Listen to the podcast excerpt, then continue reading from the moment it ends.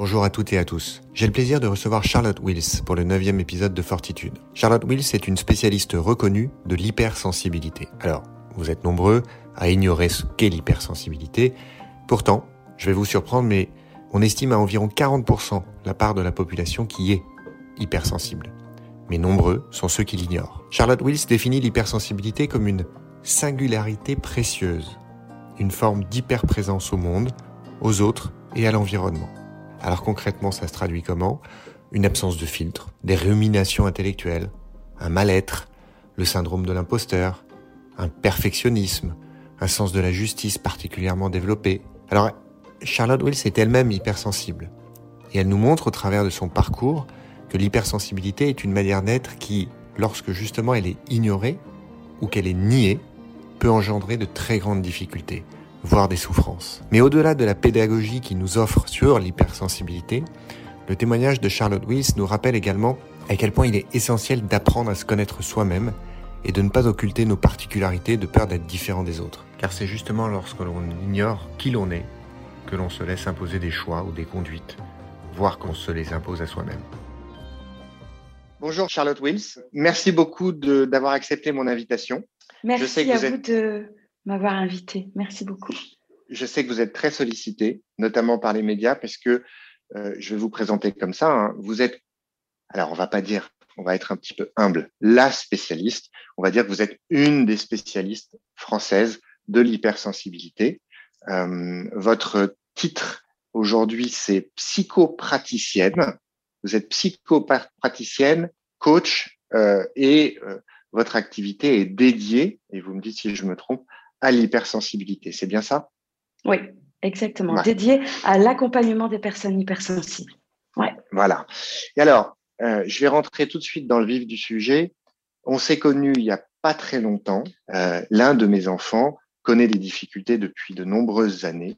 Un jour, au détour d'une conversation avec un ami avec qui je travaille, on est amené à discuter de ça et voilà les différentes épreuves qu'on a qu'on a vécues, les difficultés, les, euh, et surtout la difficulté à savoir euh, ce qui se passe pour pouvoir ensuite derrière euh, s'adapter, pour pouvoir apporter une réponse.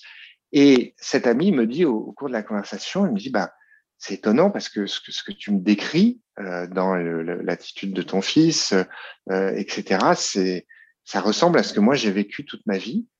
Et figure-toi que euh, j'ai découvert, euh, c'est il a 45 ans, j'ai découvert très récemment en fait, j'étais hypersensible. Et, et du coup, et c'est lui qui me parle de vous. Euh, c'est lui qui me parle de vous, qui euh, euh qui m'a raconté votre parcours, etc. Et qui euh, me dit, il faut absolument que, que tu l'appelles parce que il est, euh, lui, il n'est pas médecin, il n'est pas psychologue, mais il me dit, ça ressemble quand même fortement à l'hypersensibilité. Et, et donc, on vous a contacté. On a discuté pendant une heure on va y revenir, mais vous nous avez posé vos, vos 20 fameuses questions pour savoir, pour, pour identifier euh, euh, si quelqu'un est hypersensible. Et effectivement, euh, je crois qu'on a répondu oui à 19 sur 20. donc, on a eu une très bonne note. et donc, notre fils, qui aujourd'hui a 8 ans, est hypersensible. Et, euh, et c'est comme ça, voilà, qu'on a, qu'on a, qu'on vous a découvert, qu'on a découvert l'hypersensibilité. Euh, est-ce que vous pouvez nous expliquer en quelques mots ce qu'est l'hypersensibilité? Oui.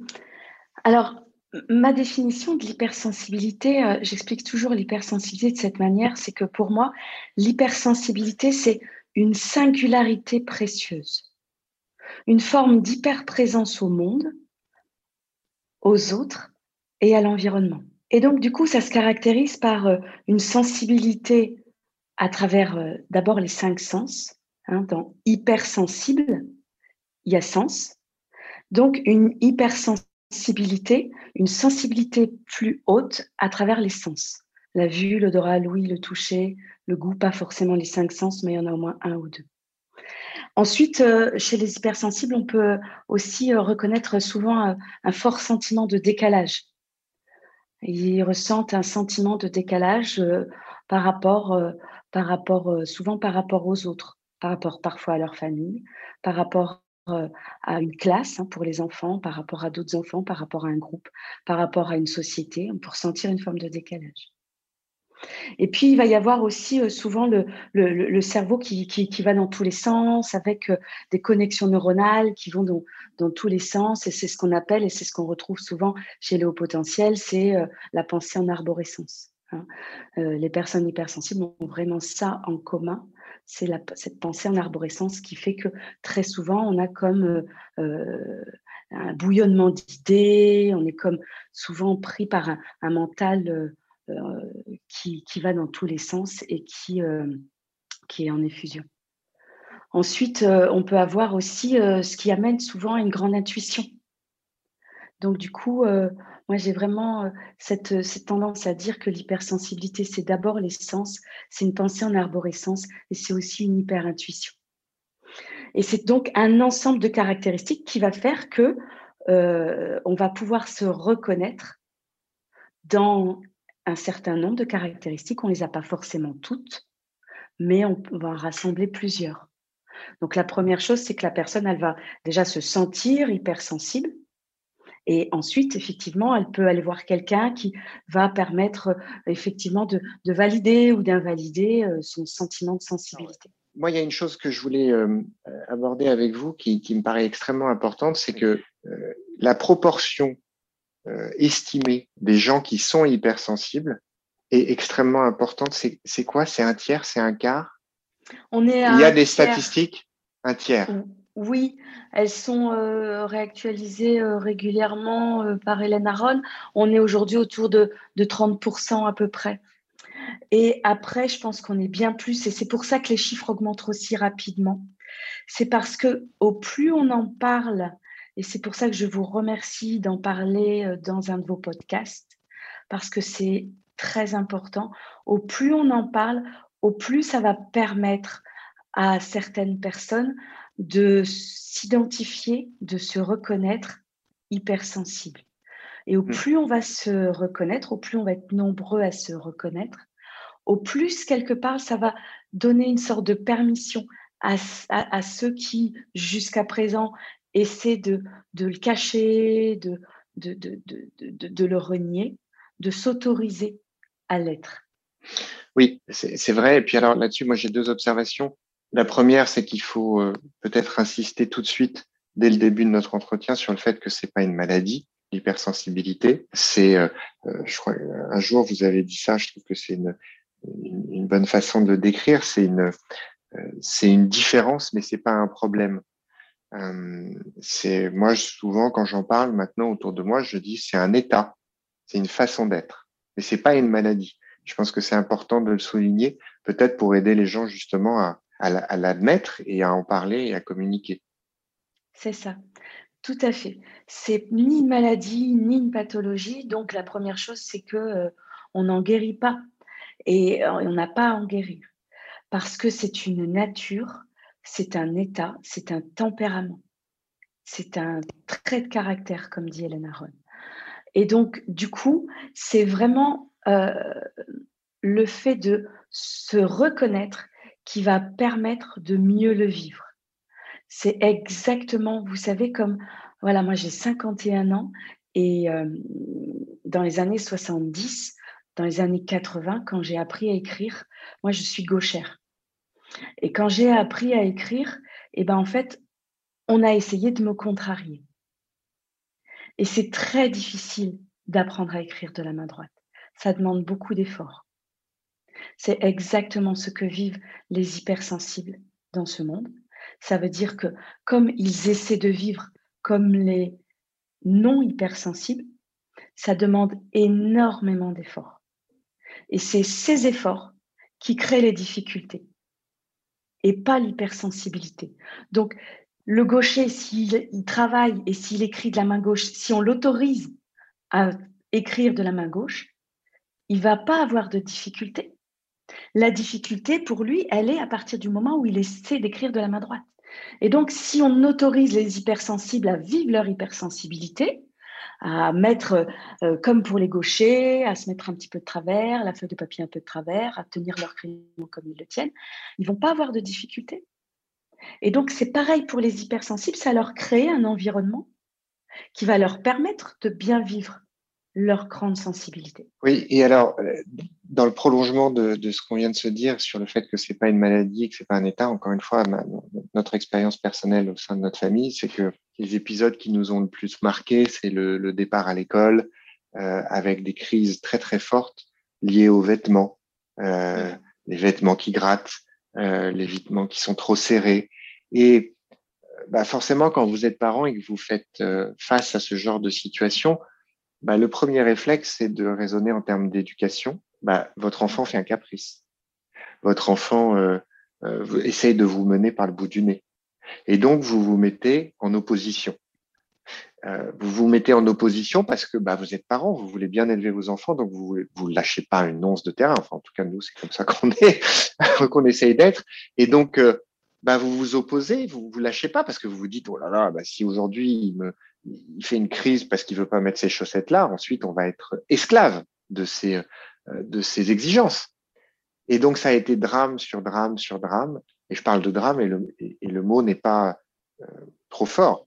Euh, parce que quand vous avez un enfant de 3, 4, 5 ans avec lequel vous êtes dans une telle violence et une telle opposition, de tels cris avant de partir à l'école, bah, je peux vous assurer que sa journée comme la vôtre, après, elle est, elle est assez terrible. Quand on vous a rencontré qu'on a échangé avec vous et que, comme vous l'avez dit tout à l'heure, on a pu mettre un, mot et c'est-à-dire comprendre que, en fait, et là on va rentrer un petit peu plus dans le détail peut-être, mais la paire de chaussettes, euh, elle, le grattait, elle le gratte, mais elle le gratte d'une manière qui est absolument insupportable, réellement, objectivement, physiologiquement.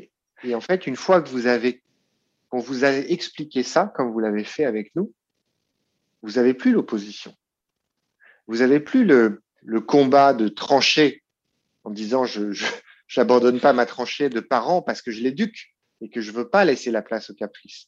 Et vous laissez place au contraire à tout simplement, euh, et c'est pour ça que c'est pas une maladie et qu'en fait c'est un état avec lequel on apprend à vivre, c'est que bah, soit vous faites l'effort, et c'est ce qu'on a fait, d'aller trouver des chaussettes adaptées, sans couture, et les plus douces du monde, et ça existe. Et pour ceux que ça intéresse, on pourra, euh, ah si vous voulez nous contacter, on vous donnera des références. Je ne veux pas ah faire de pub pour l'instant, mais euh, ça existe. Alors, il y a ça. Et puis, si jamais vous êtes quand même confronté à cette crise, bah, vous laissez passer ou vous la gérez différemment je donne cet exemple-là parce que ça répond, je pense, ça illustre assez bien ce que vous venez d'expliquer, c'est-à-dire que c'est un état, c'est une différence, c'est une façon d'être avec laquelle on apprend à vivre, mais qu'on, entre guillemets, on ne soigne pas, qu'on ne fait pas disparaître. Euh, et, euh, et c'est ce qu'on a expliqué à notre enfant. On lui a dit euh, très vite parce que il a huit ans, mais il est tout à fait en mesure de comprendre. Et, et on lui a fait un petit peu l'analogie du super-héros. Bah, les super-héros, ils ont des super pouvoirs, mais ils ont aussi des super faiblesses. Euh, Superman, c'est la kryptonite. Euh, et l'hypersensibilité, c'est en fait, c'est ça. Et donc, bref, je, je, je, referme cette parenthèse, mais je pense que c'est extrêmement important de tout de suite comprendre, surtout pour des jeunes enfants, parce qu'il y a l'hypersensibilité qu'on découvre à 45 ans comme vous, on va y revenir, mais, et je l'espère, avec une plus grande connaissance et une plus grande communication autour de l'hypersensibilité, bah, des cas comme notre famille et comme notre enfant vont se multiplier parce que plus tôt on la découvre, bah, plus facile euh, la vie de, la personne hypersensible va se dérouler par la suite puisqu'il aura le mode d'emploi. Oui, je, vous en remercie beaucoup de d'illustrer mon propos avec votre propre euh, histoire parce que votre propre témoignage parce que c'est véritablement les témoignages, voyez, qui euh, parlent aux gens. Et, on a beau parfois euh, faire des livres avec euh, euh, des explications. Véritablement, le témoignage permet aux personnes de se reconnaître et de s'identifier et on sent vraiment que c'est du vécu. Et vous avez tout à fait raison. c'est aussi un, magnifique, quelque part, don d'humanité que vous faites à votre enfant aussi en, en lâchant euh, aussi cette, croyance que ben, il fait des caprices parce que très souvent, c'est associé à ça. C'est associé à, des caprices. Et, en fait, un enfant hypersensible, ben, non, c'est pas forcément des caprices. quand il le dit, c'est véritablement du, vécu. Et donc, du coup, c'est lui permettre à exprimer ce qu'il ressent, ce qu'il vit, et c'est l'autoriser à, exprimer ce qu'il ressent. Merci beaucoup pour votre euh, illustration. Nous, notre histoire, c'est un peu l'illustration euh, privilégiée parce que euh, pour notre enfant, en tout cas, on, a découvert l'hypersensibilité tôt, de manière précoce, mais malheureusement, un grand nombre d'hypersensibles n'ont pas eu cette chance-là et, vous en faites partie puisque vous avez découvert l'hypersensibilité à 45 ans, je crois. Et alors, ce qui m'intéresse, c'est que vous racontiez un peu votre parcours, parce que moi, j'aime bien les parcours de vie. Euh, c'est quelque chose que je mets en avant au sein du podcast. J'aime bien les, les virages, j'aime bien les prises de risques, j'aime bien les changements de vie. Mais alors vous, en termes de zigzag, vous êtes quand même assez forte. Et alors, vous êtes assez forte en termes de zigzag, mais ce qui est intéressant, c'est justement de vous entendre sur ce parcours, sur, euh, sur ces tentatives, sur ces essais, sur ces choix de vie très différents. Et finalement, ensuite, le lien et, et le, l'explication que vous avez pu vous donner à ces zigzags rétrospectivement quand vous avez découvert votre hypersensibilité. Donc, est-ce que vous pouvez nous en dire quelques mots? Je pense que nombreux sont ceux qui nous écoutent qui euh, soit ont déjà fait des changements de vie, soit aspirent à des changements de vie. Et après, le moteur de ces changements de vie n'est pas toujours le même, il n'est pas toujours évident à identifier. D'ailleurs, pourquoi est-ce qu'on veut changer? Euh, Qu'est-ce qui nous rend insatisfait et, en fait, vous, c'était votre, euh, votre rapport au monde c'est le, le leitmotiv, en fait, euh, c'est la quête de sens.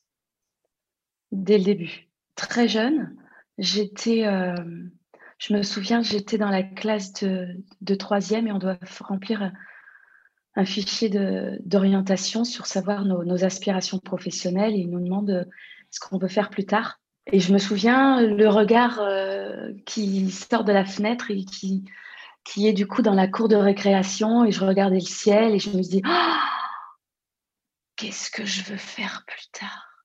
Et je me mets à rêver. Et je me mets à rêver de ce que j'ai envie de faire plus tard. Et alors là, il y a tout un panel qui, euh, qui, qui, est venu.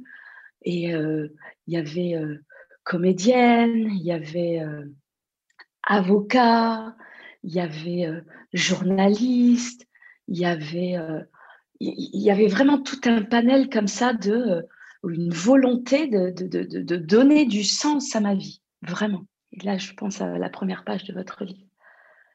Et donc, du coup, euh, je me suis dit, mais je ne sais pas, moi, je ne sais pas du tout. Alors, euh, pour l'instant, je remplissais rien et je suis rentrée et, je suis rentrée à la maison et, j'ai demandé à, ma famille, à ma mère, je dis, mais ah, voilà, je dois remplir ma feuille d'orientation, qu'est-ce que je mets? Et la réponse, ça a été, mais coiffeuse, pourquoi? Parce qu'il faut savoir que ben, mes parents avaient un salon de coiffure, donc mes parents étaient coiffeurs tous les deux. Et, mmh, voilà, donc en fait, je ne sais pas si ma sœur était déjà coiffeuse ou pas, mais la question ne se posait pas, c'était ben, j'allais être coiffeuse. Donc du coup, je, suis descendue du grenier à la cave et j'ai dit bon, ben d'accord. Et, parce que aussi, je voulais pas créer de problème en tant que bonne hypersensible, c'est que voilà, il y avait, il y avait, je voulais pas créer de problème à la maison, je voulais pas, je, je, voulais rester discrète, je voulais pas causer une difficulté. Je... Donc du coup, il y avait premier choix, deuxième choix, troisième choix, et j'ai marqué premier choix, deuxième choix, troisième choix, coiffeuse. C'est ça. J'ai fait euh, CAP coiffure, BEP brevet professionnel coiffure. À 19 ans, j'avais mon CAP mixte, mon brevet professionnel mixte, et je pouvais ouvrir un salon de coiffure. Alors j'ai dit, bah, j'ai mon diplôme, et mon père, il me dit, bah, si tu veux, on rachète le, salon de coiffure de, ton premier patron, de ton patron, là. Et j'ai dit, mais non. Donc je lui ai demandé, je dis, bah, est-ce que vous seriez d'accord pour, pour m'offrir un stage de coiffeur à Paris, dans une école que j'ai repérée, euh, qui s'appelait à l'époque Jean-Louis Desforges, euh, sur le boulevard euh, Richard Lenoir? Bon, ben, ils me répondent, bon, ben, d'accord, pour te féliciter parce que tu as eu tes diplômes tout de suite, pour te féliciter, on, t'offre cette formation qui coûtait assez cher à l'époque. C'était sur trois ans. et donc, je suis venue à Paris pour, pour, pour, pour, pour faire ça. Pour, et j'ai adoré parce que là, j'ai vraiment eu l'impression d'apprendre des techniques et, du coup, de trouver une aisance dans, mon travail. Et à la sortie de ça, bah, ils m'ont dit Bon, tu veux t'installer maintenant? J'ai dit Mais non, pas, pas encore, non. Et après, j'ai trouvé un, travail dans un salon de, la même gamme. Et là, on m'a présenté un coiffeur qui avait un tout petit salon de coiffure dans la banlieue lilloise, qui lui faisait de la coiffure de studio. Et j'ai trouvé que c'était extraordinaire. Il faisait de la coiffure de studio et la coiffure de studio, en fait, c'était euh, d'aller coiffer les mannequins pour les magazines, les catalogues, euh, pour les pubs, pour euh, voilà, pour et j'ai trouvé ça extraordinaire. La seule chose, c'est qu'il fallait faire coiffure et maquillage. Donc, il m'a appris le maquillage. Donc, je faisais, je l'ai suivi pendant plusieurs mois et je l'ai suivi sur les différents shootings qu'il faisait et vraiment, je trouvais un épanouissement parce que c'était chouette, c'était, c'était jamais au même endroit, on voyageait, euh, mais c'était toujours à l'intérieur pour l'instant. Jusqu'au moment où, en fait, il m'a dit C'est bon, Charlotte, la cliente pour tel catalogue, elle a adoré ton travail, elle, te veut pour le prochain voyage. Euh, pour le prochain voyage, je crois que c'était, je sais plus si c'était Miami ou le Maroc, mais il fallait partir et c'était un shooting à l'extérieur. Et là, j'ai été confrontée à quelque chose d'extrêmement difficile pour moi, c'est qu'en fait, j'ai une maladie génétique qui fait que ça s'appelle la protoporphyrie érythropoïétique, je ne peux pas aller au soleil. Et donc, j'ai été obligée de refuser ce shooting-là. Parce qu'en fait, le dernier shooting, ça avait été en fait, ça avait été euh, en Belgique au mois de septembre pour le magazine Fil d'Art, mais il faisait très beau. Et j'avais fait ce shooting qui était en extérieur Pourtant, c'était en septembre et en Belgique. Mais j'avais eu de l'allergie au soleil et je m'étais retrouvée avec des mains qui faisaient trois fois le volume. Je m'étais retrouvée avec un visage qui doublait. Tous les matins, le tournage, euh, le shooting, je pense qu'il avait duré euh, cinq jours. Mais dès le premier jour, j'avais eu trop de soleil, mon quota de soleil était dépassé. Et j'avais vécu l'enfer. Je ne disais rien à personne. Il n'y a personne qui s'en est rendu compte. Mais j'avais les mains qui avaient triplé de volume. Le soir, je rentrais, je plongeais mes mains dans l'eau froide. J'étais allée en Belgique, euh, là où c'était à Ostende, je crois, voir un médecin. J'avais dit, il faut faire une piqûre de cortisone, mais ça ne va pas vous faire passer. Il me disait, je disais, j'ai trop mal, j'ai trop mal, il faut que vous me fassiez une piqûre de cortisone. Il m'a donné la piqûre de cortisone, je l'ai faite, j'ai trouvé un pharmacien qui m'a faite, et je suis retournée le lendemain au shooting. Et je cachais mes mains dans le dos, et je cachais mes mains dans le dos, et je n'ai jamais rien dit à personne. Et donc, en rentrant, j'ai dit, ben non, je ne vais pas aller faire le shooting à, Miami ou au Maroc, je ne sais plus où c'était. Et donc là, j'ai décidé d'arrêter. Et donc, à partir de ce moment-là, j'ai renoncé à euh, cette superbe carrière qui se lançait d'être euh, coiffeuse, maquilleuse pour les magazines, les catalogues. Et à partir de ce moment-là, j'ai arrêté. Et euh, c'est mon père qui est revenu et qui m'a dit, mais Charlotte, arrête de travailler pour les autres, travaille pour toi. Est-ce que tu es d'accord pour ouvrir un salon de coiffure? Il y a pas de porte là maintenant. Et là, j'ai dit oui. Donc j'ai ouvert un salon de coiffure barbier, ce, qu'il faut, ce que tout le monde fait partout à Paris maintenant. Et voilà. Et donc, du coup, c'est de fil en aiguille, très, très, très rapidement. En fait, euh, il y a eu de plus en plus de monde et en fait, j'avais un bilan prévisionnel qui prévoyait d'embaucher au bout d'un an et demi. au bout de six mois, j'ai embauché une apprentie, puis une employée, etc. Et, euh, et pendant sept ans, j'ai tenu ce, salon de coiffure. Jusqu'au jour, en fait, où, pour la continuité de, de, ces changements, comment est-ce que, pour répondre à votre question, comment est-ce que j'ai changé du coup? Ben Là, en fait, un soir, il y avait plein de monde dans le salon et il y a un monsieur qui avait rendez-vous qui vient, qui se pose, qui voit le monde, il avait rendez-vous, j'avais un peu de retard et, tout de suite il, vient, il dit excusez-moi, est-ce que vous pensez que est-ce que vous pensez que je vais être sortie à, à 18h30 parce que parce que j'ai un cours après. Vous savez, j'ai mon premier cours de théâtre de l'année. Alors, c'est en septembre. Je ne veux pas arriver en retard. C'est le premier de l'année. Je ne veux pas arriver en retard. Je, comprends. Et là, je le regarde. Je lui dis «Ah, Mais vous faites, vous prenez des cours de théâtre? Mais c'est génial.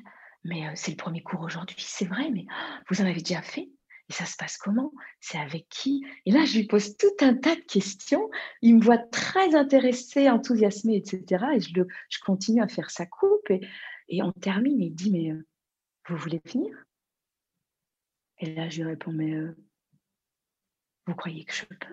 Il dit, bah oui, il dit, vous terminez, puis je préviendrai que vous arriverez en retard, et c'est justement le premier jour si vous voulez. Bah, je lui dis, ouais. Et là, j'ai été absolument bouleversée par cette ambiance, en fait par ce professeur et par, par cette ambiance et par ce cours et par les gens et par les textes. Et donc à la fin, il m'a demandé si je voulais rester et revenir. Et je lui ai dit, mais oui. Et là, j'ai commencé à découvrir la littérature, les textes de théâtre et le théâtre. Et à travers le théâtre, j'ai découvert cette euh, communication qui pouvait y avoir entre les gens. Et l'importance de la communication, de dire les choses, de se dire les choses, qu'on pouvait ressentir des choses à l'intérieur et qu'on avait le droit de les dire, de dire ce qu'on ressentait, grâce au théâtre. Donc à l'époque, vous, n'avez, euh, vous ne savez pas que vous êtes hypersensible. Non. Euh, vous ne pouvez pas mettre le mot dessus. Donc finalement, dans ce que vous racontez là, l'épisode, qui est un peu plus qu'un épisode, parce qu'il a duré sept ans, mais du salon de coiffure, ça s'est très bien passé finalement. Ah oui, très Euh, bien. vous, vous- vous le viviez bien, vous aviez un bon contact avec votre clientèle, vous aimiez le rapport humain, etc. Ouais. Et vous découvrez le théâtre. Donc, en fait, c'est pas le de- rejet de votre, c'est pas le Non. rejet de votre vie d'avant qui vous a poussé vers le théâtre. C'est vous avez été aspiré Oui, euh, dans quelque chose d'autre. Mais à l'époque, comment comment comment vous viviez votre votre hypersensibilité? Est-ce que vous le viviez mal ou au contraire non c'était pas un, un sujet.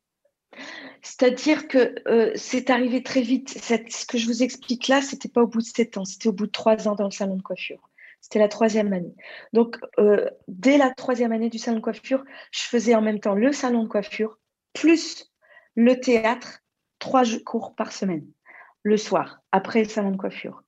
Plus, je travaillais au restaurant le midi et Euh. j'avais un cheval dont je m'occupais tous les lundis. Donc, il y avait en même temps une, si vous voulez, une hyperactivité.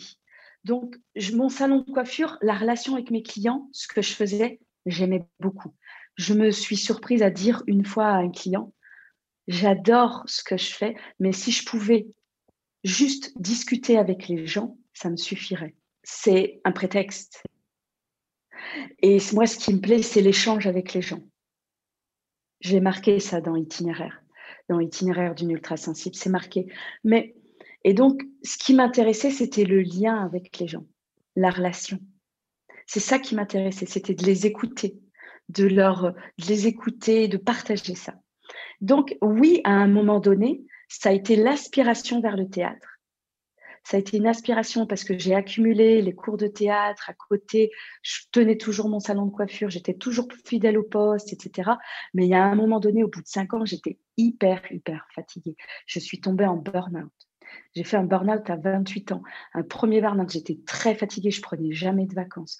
Je travaillais, je faisais les cours de théâtre, les représentations, j'étais au restaurant et je m'occupais de mon cheval avec qui j'avais vraiment, mais c'était que un cheval que je louais. J'étais pas propriétaire. Donc, si vous voulez, ça a été une accumulation de choses qui a fait que j'ai décidé de vendre le salon. Ça a été le burn-out et ça a été le fait que je pleurais tous les jours dans ma cave au salon de coiffure parce que j'adorais mes clients, j'adorais la relation, j'ai- j'ai- j'aimais la relation, mais il y avait quelque chose à l'intérieur de moi qui n'était pas, si vous voulez, euh, je pleurais tous les jours parce qu'il y avait quelque chose à l'intérieur de moi qui, qui, qui- qui n'était pas en place, en fait, qui n'était pas, euh, qui était triste, qui était, il y avait un profond mal-être. Ce que je faisais au fur et à mesure donnait du sens. Mais il y avait encore quelque chose dans ce que j'étais qui n'était pas là. J'ai rien dit à personne. J'ai posté une annonce. J'ai j'ai cherché un cours de théâtre. J'ai passé des auditions pour les cours de théâtre. J'ai été prise. Et il y a quelqu'un qui est venu visiter mon salon pour l'acheter. J'ai trouvé un appartement à Paris. Mon père m'a trouvé un appartement à Paris. Et donc, je suis partie à Paris faire, euh, faire du théâtre. Et donc, ça a été assez rapidement. J'ai été aspirée, mais c'est parce qu'il y avait ce mal-être à l'intérieur. Il y avait un profond mal-être. C'est-à-dire que, euh, que, que- que ça, ça n'allait pas. Il y avait tout un tas de choses au niveau de la communication, au niveau de ce que j'étais. Il y avait une quête de sens. J'étais sur le chemin et j'étais convaincue que là, dans le théâtre, dans le cinéma, j'allais obtenir, euh, j'allais être à ma place. Et puis après, en fait, pendant trois ans, donc après, j'ai fait plein de, petits courts-métrages. J'ai été chez Pygmalion, me former au cinéma. J'ai été, euh, j'ai fait plein de, petites pièces de théâtre. La première de ces pièces de théâtre, c'était au Théâtre du Nord-Ouest. Puis après, j'ai été engagée par, euh, par Francis Perrin dans un de ses spectacles. Et on a fait une tournée en France, en Belgique, en Suisse. Euh, et puis, c'était une formidable tournée. Mais à un moment donné, je me souviens très bien, à Carcassonne, on avait joué devant 3000 personnes. C'est une salle de 3000 personnes. Et je rentre le soir. Parce que là aussi, il faut savoir que j'ai failli refuser le spectacle de Francis Perrin quand il a annoncé que c'était en extérieur. Parce que là, je m'étais dit, mais il y a le soleil. Je ne vais pas pouvoir le faire.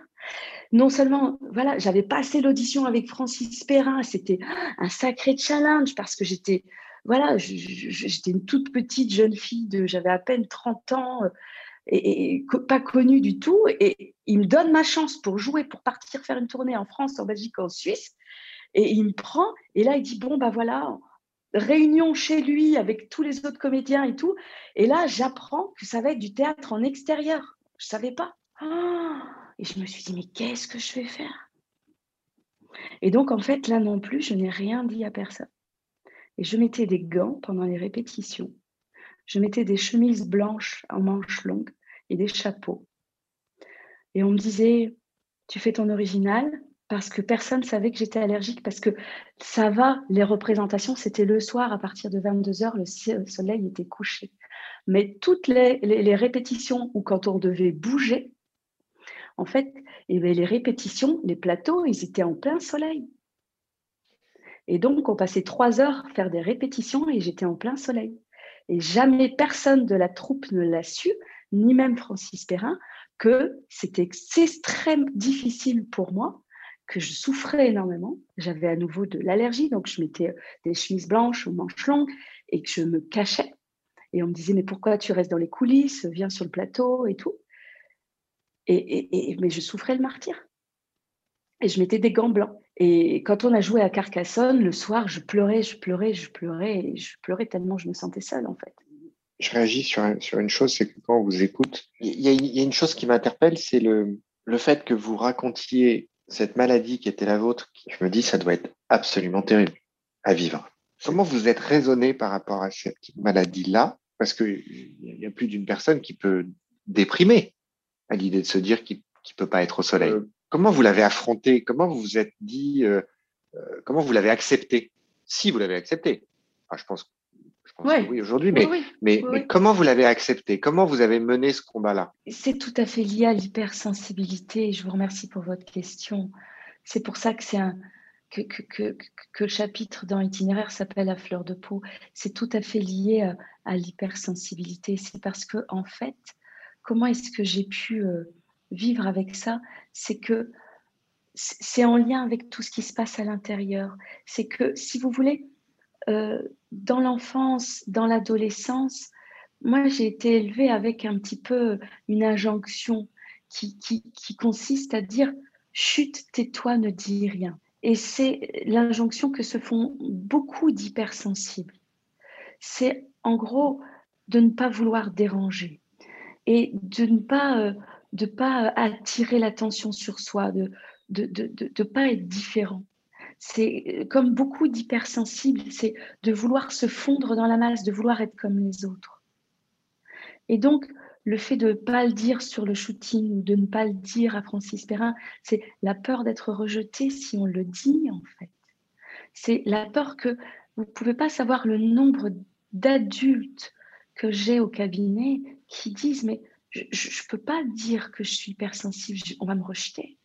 Je ne peux pas le montrer au bureau, on va me rejeter. Parce que c'est pour ça que c'est extrêmement important que l'hypersensibilité soit reconnue.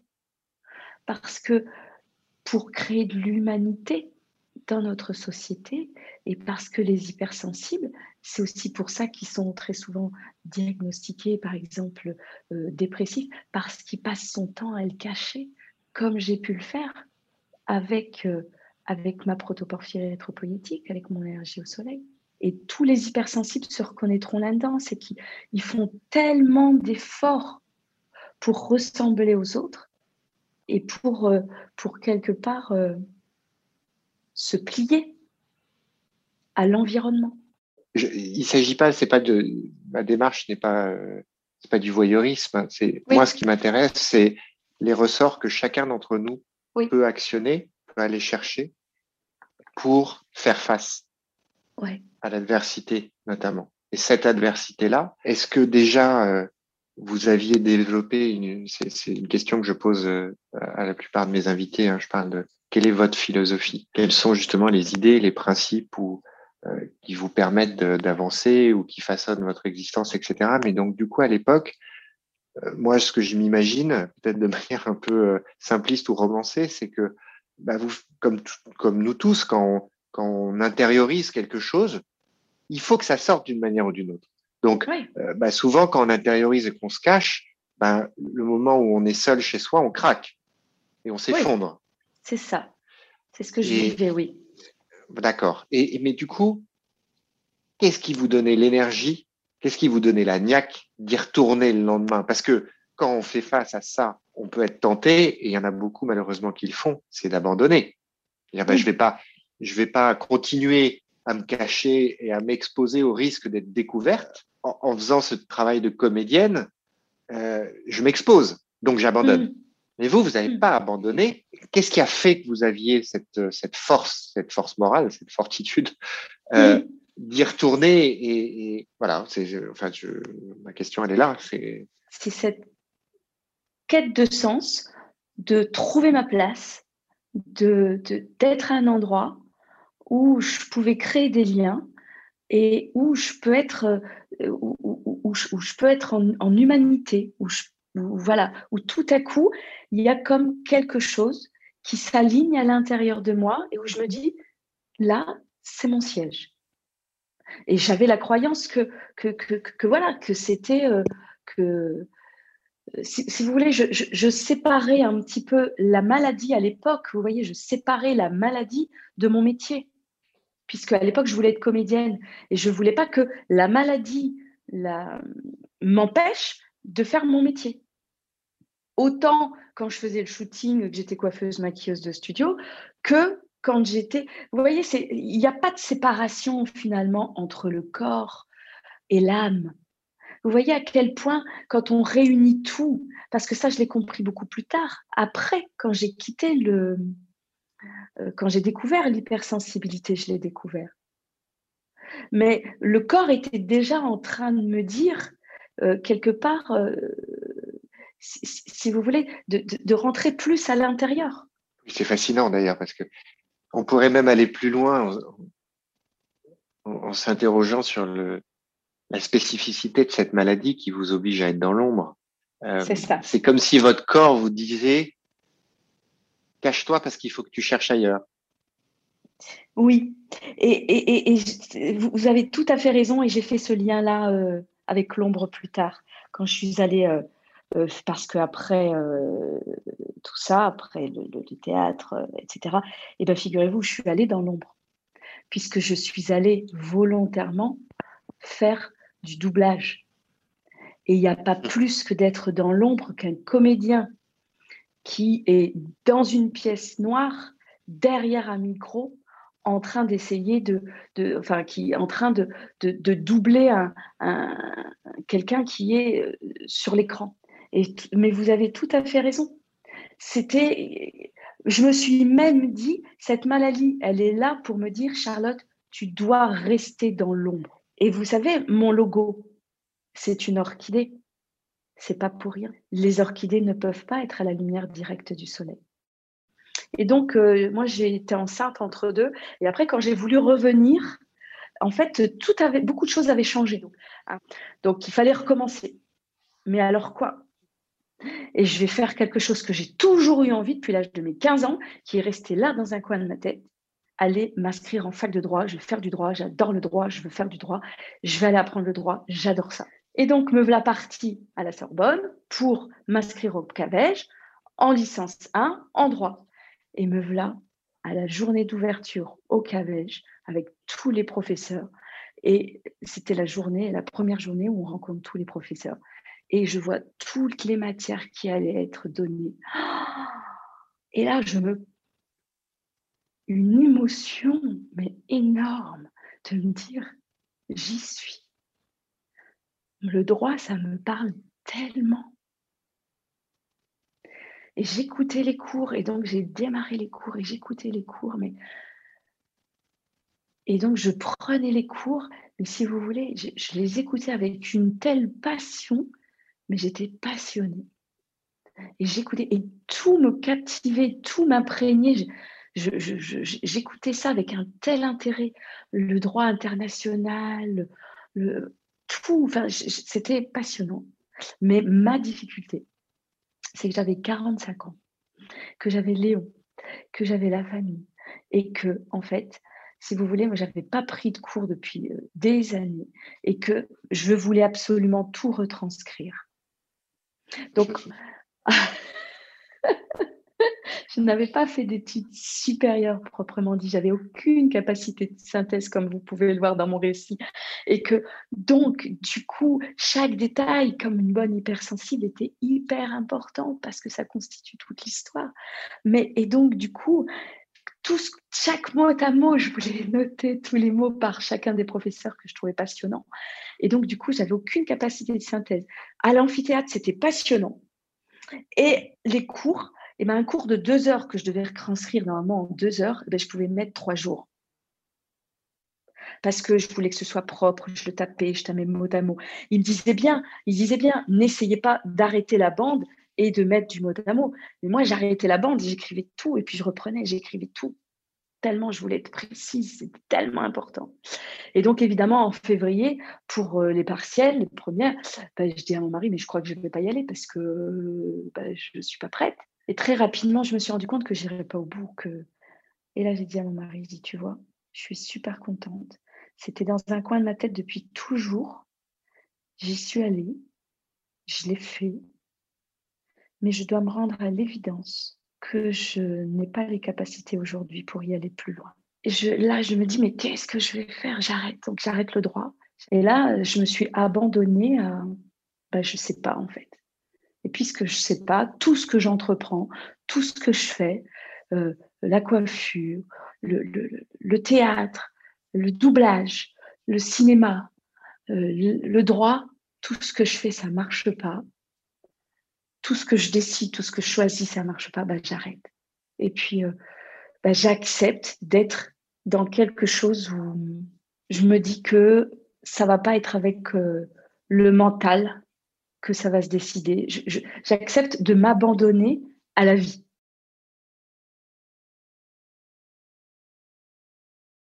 à ce moment-là où je me rends compte que j'avais des maux de tête, j'avais des, douleurs au cervical, donc je vais voir le médecin, et donc du coup il fait les examens, etc. Et entre-temps, moi, je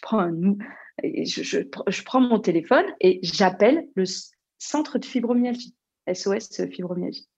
Et au centre de fibromyalgie, ils me disent, au centre de fibromyalgie, ils me disent, mais si vous êtes, euh, si vous êtes fibromyalgique, madame, il faut que vous fassiez très attention parce que les fibromyalgiques sont hypersensibles et donc, du coup, il faut que vous fassiez attention à vous, à votre environnement, etc. Et de toute la conversation de 25 minutes que j'ai eue avec cette dame, j'ai toujours un papier, un crayon quand j'ai quelqu'un au téléphone et j'avais noté hypersensible. Je n'ai retenu que ce mot. Et quand on a raccroché, j'ai commencé à faire des recherches sur, euh, sur Internet de l'hypersensibilité. Je suis tombée sur le livre de Hélène Aron que je suis immédiatement allée chercher, qui a été une véritable révélation. Et là, je me suis dit, mais en fait, mais je me reconnais tellement dans ça. C'est incroyable. Et c'est quelques jours plus tard, j'ai eu comme une lumière et je me suis dit, mais Charlotte, de tout ce que tu as appris sur l'hypersensibilité, ce que tu as étudié, etc., ce que tu as noté, tout ça, tu vas, tu vas écrire un ouvrage en fait. Tu vas écrire un ouvrage et je vais expliquer l'hypersensibilité à travers mon histoire parce que je dois sûrement pas être la seule en fait. Il y en a plein. Si moi c'est arrivé à moi, je suis sûre que c'est arrivé à plein d'autres gens. Et donc pour l'expliquer, l'hypersensibilité, parce que si j'explique juste avec des mots, ben voilà, ça va faire trois pages. Mais à travers mon histoire, bah, ça va pouvoir faire sens, exactement comme vous avez fait avec euh, euh, l'histoire de votre petit garçon, comme vous avez expliqué au début. Quand c'est un témoignage, ça parle aux gens, ça va droit au cœur. Quel a été l'élément, le, critère qui vous a convaincu que vous étiez hypersensible? Votre trait de caractère, vous avez dit, ah bah ça, ok, d'accord, c'est bon. C'est la sensation d'être en décalage. C'est la sensation de, de devoir être... Euh, c'est la sensation de ne pas faire partie de ce monde et de devoir essayer de le comprendre. Parce que pour ceux qui nous écoutent aussi, je pense que c'est important, il y a quand même, est-ce que vous diriez qu'il y a quand même des, des liens euh, entre une hypersensibilité et des manifestations physiologiques euh? Oui, oui, tout à fait. Euh, pour répondre à cette question, je dirais plutôt que oui, parce que en fait, le corps, quand on réfrène ses émotions, ses sentiments, ses ressentis. Le corps est dans une lutte intérieure terrible. Et c'est exactement ce que j'avais, en fait. C'est qu'on est dans une forme de résistance. De résistance. Il y a une double résistance à ce qu'on est et à ce qui est autour. Et donc, il y a un combat. Il y a un combat. Si je suis pas, si, si, si je suis si je suis ce que je suis, l'extérieur ne va pas m'accepter tel que je suis. Mais si j'essaie de correspondre à l'extérieur, je suis en combat intérieur. Donc, il y a une double résistance, c'est-à-dire que soit on résiste à l'extérieur, soit on résiste à l'intérieur. Et donc, du coup, c'est pour ça que itinéraire, c'est pour ça que, si vous voulez, le fait de dévoiler cette hypersensibilité, parce qu'il y a même des personnes qui vont dire, oh là là, mais ça te fait pas peur d'écrire un livre euh, sur, euh, voilà, de, te dévoiler comme ça, parce que je suis quand même à nu dans ce livre, totalement à nu, et de, me dévoiler. Et donc, du coup, je crois que non, en fait.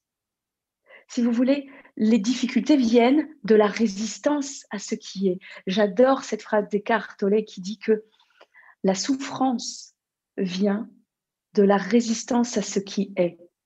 Et c'est très souvent ça. Et maintenant, c'est ça. C'est-à-dire, si vous voulez, c'est que je réfrénais tout ce qu'il y avait à l'intérieur de moi, cette sensibilité, cette hypersensibilité, et depuis 45 ans, pour essayer de me conformer au monde. Et effectivement, c'est ce qui se passait aussi avec euh, euh, la maladie, euh, la, maladie du soleil, c'est-à-dire que là aussi, j'étais dans une forme de, il fallait rien dire, il fallait cacher. Aujourd'hui, je ne le ferai plus, en fait. L'idée, c'est pas non plus de me présenter en tant que ni hypersensible, ni, euh, comment dire, euh, protoporphyrie oui. rétropoïétique. Oui, on va l'appeler allergie au soleil, c'est plus simple parce que je suis incapable de le répéter. Bah oui. et, et, l'allergie au soleil. Et, donc, du coup, l'idée, c'est pas de se présenter comme ça, ni en tant qu'hypersensible, ni en tant qu'allergique au soleil, mais euh, non pas le cacher. Ce qui est intéressant avec ce que vous dites et ce qui est intéressant avec l'hypersensibilité, si on prend un pas de recul et qu'on parle et qu'on s'intéresse pas que à l'hypersensibilité, ceux qui nous écoutent ne euh, bah, sont pas forcément concernés, euh, même si statistiquement ils, ils, devraient l'être ou en tout cas ils auraient peut-être forcément quelqu'un de leur entourage que ça concerne. Euh, moi, je veux prendre un peu de hauteur par rapport à l'hypersensibilité et prendre un point de vue plus général euh, sur euh, sur nous tous. Ça fait écho à un, sujet que je traite notamment dans mon livre, qui est un sujet extrêmement important en philosophie, qui est euh, la dichotomie entre ce qui dépend de nous et ce qui ne dépend pas de nous.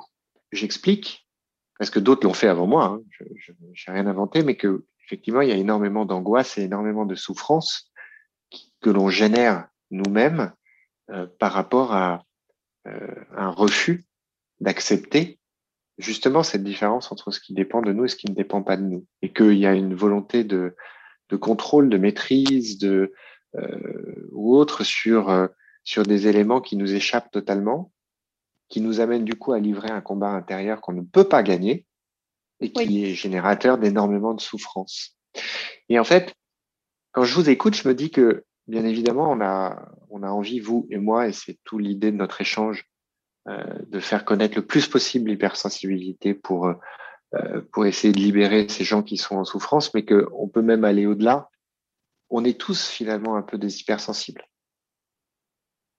à des degrés différents, mais on mène tous des luttes intérieures qu'on n'aurait pas à mener si on acceptait.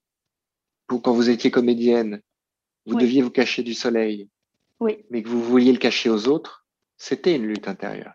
Puisque si vous aviez accepté de le révéler aux autres, vous n'auriez pas mené cette lutte, qui est génératrice de souffrance, comme vous venez de le citer. Et ce que mon propos, c'était de dire, on n'a pas, enfin, on est tous soumis à ça sans être forcément allergique au soleil. Oui. C'est-à-dire que euh, il y a des choses qu'on se refuse à admettre, à accepter, et du coup qui provoquent des combats et des souffrances intérieures. C'est ça que je voulais dire. Et, et, et, l'hypersensible, du fait de, sa condition, ah non, condition c'est pas un bon mot, mais euh, de son de sa façon d'être, il va avoir comme premier réflexe le fait d'occulter, de masquer, de dissimuler, par peur du rejet, par peur du euh, peut-être du, jugement des autres. C'est les exemples que vous donniez par rapport aux gens qui viennent vous voir et qui disent mais jamais de la vie, je peux pas le dire au bureau, je peux pas, etc., etc. Et on retrouve cette idée de, de refus de l'acceptation. C'est ça. Et, et, et, en fait, euh, ça peut se décliner, je pense, chez chacun d'entre nous à des degrés différents pour des sujets différents, mais on retrouve cette idée de mener des combats qu'on ne qu'on ne peut pas gagner parce que je pense qu'on est d'accord, vous serez d'accord avec moi, si un hypersensible euh, qui n'accepte jamais sa condition d'hypersensible et la dissimule, oui. il est voué à dépérir. En fait, un hypersensible qui ne refuse, j'en connais, hein, je, vois très bien, j'en ai deux, trois dans, dans l'esprit. Si vous voulez, ça, ça, vient, ça devient des personnes parce qu'il y a une grande intelligence, mais du coup, ceux qui ne veulent pas l'avouer, se l'avouer et l'avouer, eh ben, ça, devient des personnes, euh, finalement, parce qu'il y a une grande intelligence, qui vont euh, euh, finalement avoir une sécheresse intérieure, comme vous dites, mais du coup, être en, manque d'humanité, être comme très égotique, et, du coup, avoir une forme de... voilà, il, va y avoir l'ego qui va prendre le dessus et, du coup, ce qui va se passer, c'est qu'ils vont se, dessécher et, devenir un peu comme des êtres un peu manipulateurs. Et pour euh, aussi, si vous voulez, revenir sur ce que vous disiez concernant le lien euh, entre le corps et l'hypersensibilité, etc. Oui, effectivement, pour moi, c'est un tout. Et on ne peut pas voir les choses de manière séquencée. Il y a un livre pour ça qui est vraiment formidable qui s'appelle Stress, hypersensibilité dépression et si la solution venait de nos bactéries, c'est le professeur Gabriel Perlemutter qui parle de, euh, si vous voulez, le lien entre ce qu'on mange et une hypersensibilité intestinale et le lien et les répercussions que ça peut avoir. Donc, on est en train, la science commence à faire, si vous voulez, vraiment le lien entre tout ça. Et ça gagne vraiment à être connu parce que oui, Nicolas, merci beaucoup pour cette question. C'est important de voir l'être humain comme un tout et, de ne pas dissocier. Merci infiniment. J'espère qu'à mon modeste niveau, je vais, euh, on va, ce modeste vecteur hein, qui est mon podcast, euh, et grâce à vous, on va pouvoir euh, voilà, faire davantage connaître l'hypersensibilité.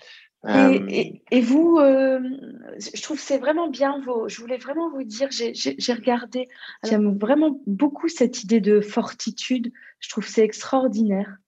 Et ce mot est, euh, est vraiment formidable. Je ne le connaissais pas, j'ai découvert grâce à votre premier podcast dans lequel vous expliquez ça et tout.